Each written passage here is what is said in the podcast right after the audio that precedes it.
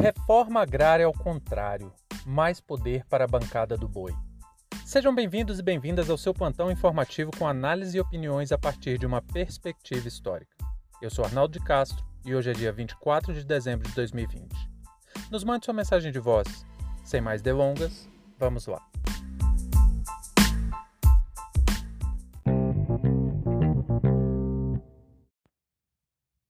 Câmara dos Deputados aprovou o projeto que regulamenta o Fundo de Investimento para o Setor Agropecuário, que ficou conhecido como FIAGRO. O texto é do deputado Arnaldo Jardim, do Partido Cidadania. De acordo com a proposta, o agronegócio brasileiro poderá receber investimentos nacionais ou estrangeiros, sem a necessidade de que o investidor seja produtor rural. Na prática, é um projeto que visa a especulação e desvaloriza a produção. Seguimos em ritmo acelerado de destruição da agricultura familiar e a prevalência do interesse de poucos latifundiários em detrimento da segurança nutricional e alimentar do povo brasileiro.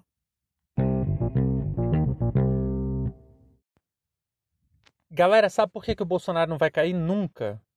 Porque as imbecilidades que ele fala, os absurdos que nós somos obrigados a consumir dia após dia, escondem um projeto de completa destruição do Brasil e que favorece as elites.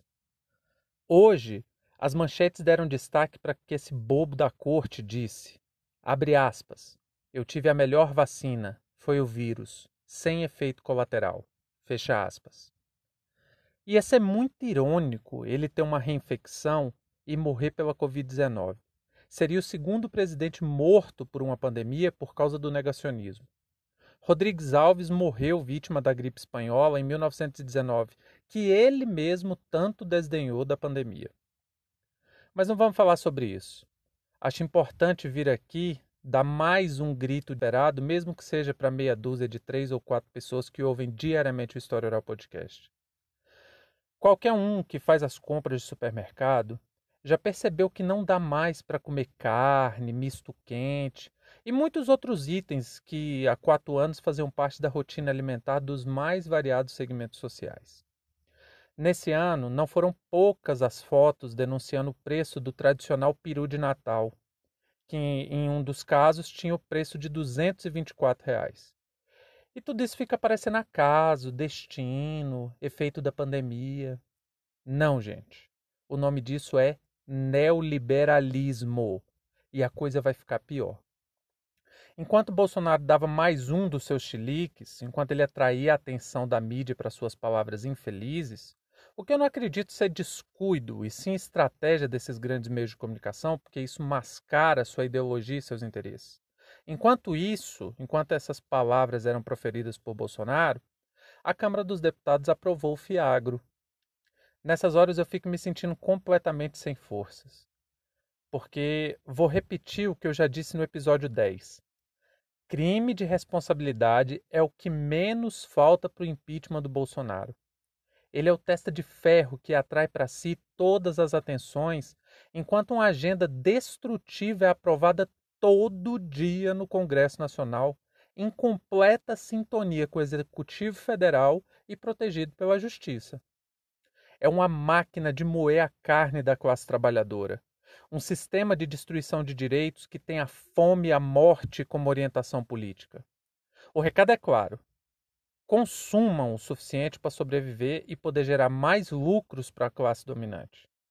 E o que me causou tamanha revolta com a aprovação do Fiagro foi dar uma volta nas ruas hoje para fazer compra de ceia de Natal e ver gente pedindo comida, crianças dormindo na porta de bancos e comércios enquanto seus pais pedem esmolas. Nós estamos falando do povo brasileiro perdendo o mais essencial da sobrevivência humana, que é a alimentação e moradia. E aí a Câmara aprova um projeto de lei do deputado Arnaldo Jardim, amiguinho da ministra da Agricultura Tereza Cristina. E é engraçado que o meu xará se diz oposição. Até ameaçou um tempo desse para trás impulsionar um pedido de impeachment. Mas ele é oposição a quem? Oposição ao quê? Essa lei aprovada é mais um cavalo de Troia liberal que vai lascar a vida de gente que produz e trabalha. Ela vai institucionalizar a transferência de renda do campo para grandes investidores. O carro-chefe da economia brasileira é sim o agronegócio. Infelizmente é. E essa é uma questão não superada no Brasil no decorrer de cinco séculos. Nossa estrutura agrária mantém a lógica colonial da concentração de terra nas mãos de poucos.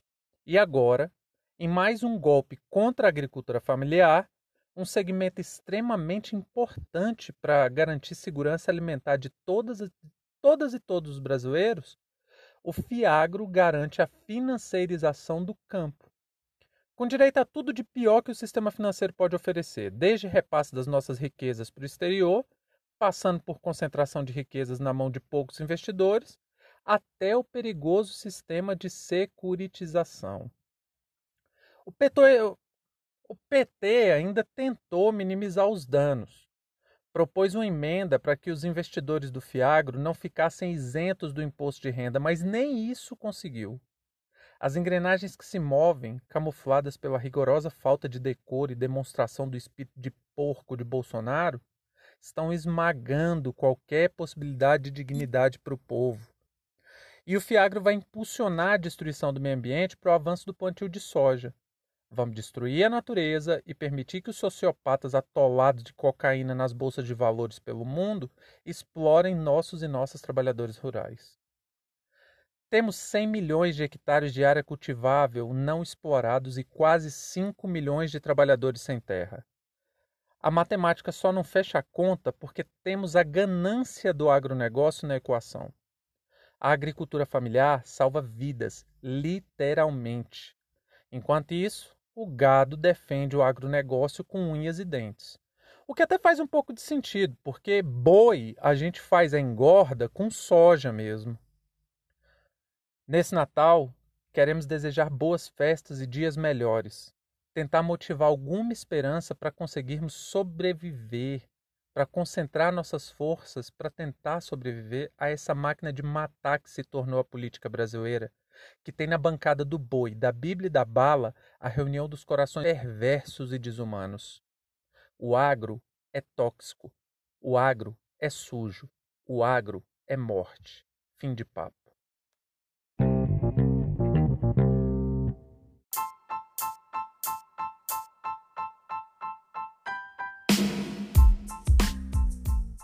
Entre tantos fatos que nos cercam e com a velocidade de informações a que estamos submetidos, essa foi nossa escolha para o destaque de hoje. Repetimos: caso queira dar sua opinião, nos mande uma mensagem de voz em anchor.fm/história oral e participe dessa discussão. Muito obrigado a você por prestigiar o nosso trabalho e até a próxima.